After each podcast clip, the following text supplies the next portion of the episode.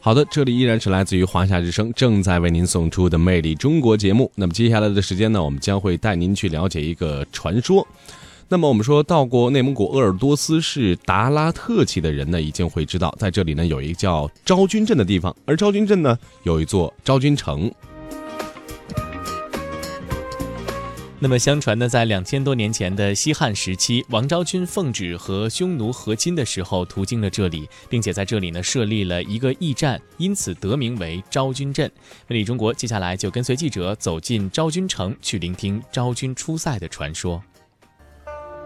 咏怀古迹，杜甫。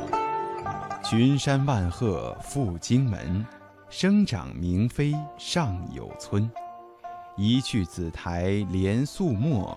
独留青冢向黄昏，画图醒时春风面，环佩空归夜月魂。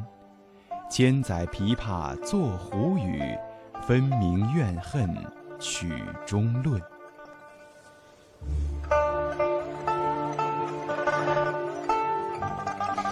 王昭君，中国古代著名的四大美女之一。自古以来，有关于她的诗词、绘画、戏剧、传说等等，久传不衰。但是说起王昭君的故乡，知道的人却是寥寥无几，就是史籍上也极少记载，即便有著录，也很含糊。其实，对于昭君故里，唐宋诗人多有吟咏，比如杜甫在《赋新行》当中有咏道：“何得北有昭君村？”白居易曾写过《过昭君村》，一如彼书子生此狭陋村。崔涂则有《过昭君故居》，不堪逢旧宅，寥落满江滨。苏轼则曾经写过《昭君村》，昭君本楚人，艳色照江水。由此可见，昭君村是确实存在的。据说王昭君出生在著名的长江三峡之中，这里江水湍急，日夜咆哮，两岸悬崖峭壁，怪石嶙峋。而在战国的时候，这里曾经出过一位非常著名的人物，那就是屈原。究竟是怎样的一个地方，走出了这样一位被历史所铭记的传奇女子？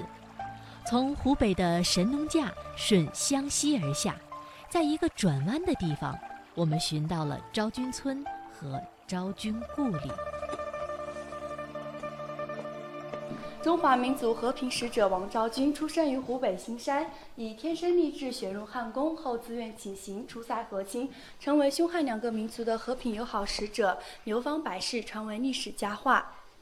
王昭君，名强，字昭君，晋时避司马昭惠，又称明君。约公元前五十三年，出生于湖北省兴山县宝平村，也就是我们现在的昭君村。据宋代《太平寰宇记》记载，新山县本汉属蓝郡子规，意思就是说了，新山县在汉朝的时候是属于子规的，所以也有人说王昭君是子规人。三国时，其地属吴，至景帝永安三年，也就是公元二百六十年。分子规之北界，立为新山县，所以王昭君就是我们新山人了。好，大家看一下这张地图，它是被称为“美人之乡”的新山县地形图。不知各位是否发现，从侧面观看，这幅图呢，极像一个美女的侧脸头像。大家看一下美女的上额、鼻梁、下额，美女的发节，发挥一下大家想象力还是很像的。然后贯穿美女发髻的这条河流呢，就是我县著名的湘西河，它的源头在神农架。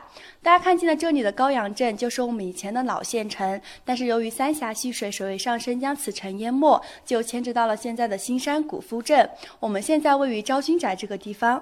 然后这边的高阳老城呢，就是我们以前的呃高阳老城的这个旧照片，还是很漂亮的。这边的昭君宅呢，是我们昭君宅的一个全景图片。汉昭君王强故里碑呢，它立于大清光绪十二年正月吉日，在下面的旅游广场上呢，大家可以看见。我们既然来到了这么美丽的新山，大家一定很好奇，新山这个地名因什么而来呢？新山因环一阶山县治兴起于群山之中而得名，一条清澈的溪河蜿蜒其间。据唐代张密的《庄楼记》记载，昭君临水而居，横于溪中浣手，溪水静香，故名湘溪。当代国学大师郭沫若过西陵峡诗曰：“子规胜迹溯源长，峡到西陵其浑茫。取子衣冠犹有种，明妃脂粉上留香。”这方灵山秀水不仅孕育了伟大的爱国诗人屈原，同时也孕育遇了民族和平使者王昭君。群山万壑赴荆门，生长明妃尚有村。这句话就是杜甫对于昭君村的描写了。千百年来，名山大川的绿荫里，穿过历史的烟云。而令人称奇的是，今天在昭君村依然还保存着西汉时期的生活习俗和劳作方式，被专家学者誉为绝无仅有的汉代历史文化景观。今天在昭君村，至今仍然保存着昭君居的昭君宅、昭君汲水的楠木井等古迹，并且新建了昭君纪念馆、昭君文物陈列室等景点。好，大家现在看见的这尊。昭君雕像呢，它年体通高三点三米，重三点三吨，意喻为王昭君于公元前三十三年出塞和亲，是由内蒙古著名雕塑家张衡先生精心设计雕刻而成。张衡先生为了塑造好这尊雕像呢，曾数次来到昭君村采风，前后共花了五年时间，于公元一九八六年雕刻完成。同年十一月，蕴含着内蒙古深情厚谊的这尊雕像，从内蒙古呼和浩特市出发，沿着王昭君当年出塞之路运抵昭君故里。新山县人民政政府了在此举行了隆重的雕像安放仪式，由此了开启了蒙汉团结的新篇章。根据《汉书》和《后汉书》的记载，昭君出生良家子。那究竟什么是良家子？内蒙古大学教授马毅说：“汉代的人对良家子有解释，就是。”出身不是是呃商人，不是医生，不是巫，就是那个那个降神的巫，也不是百工，就是不是手工业手工艺人。那么除此而外，啊，所有的好人家的孩子。大约在公元前五十二年，在今天的兴山县昭君村，圆月当空，万物寂静。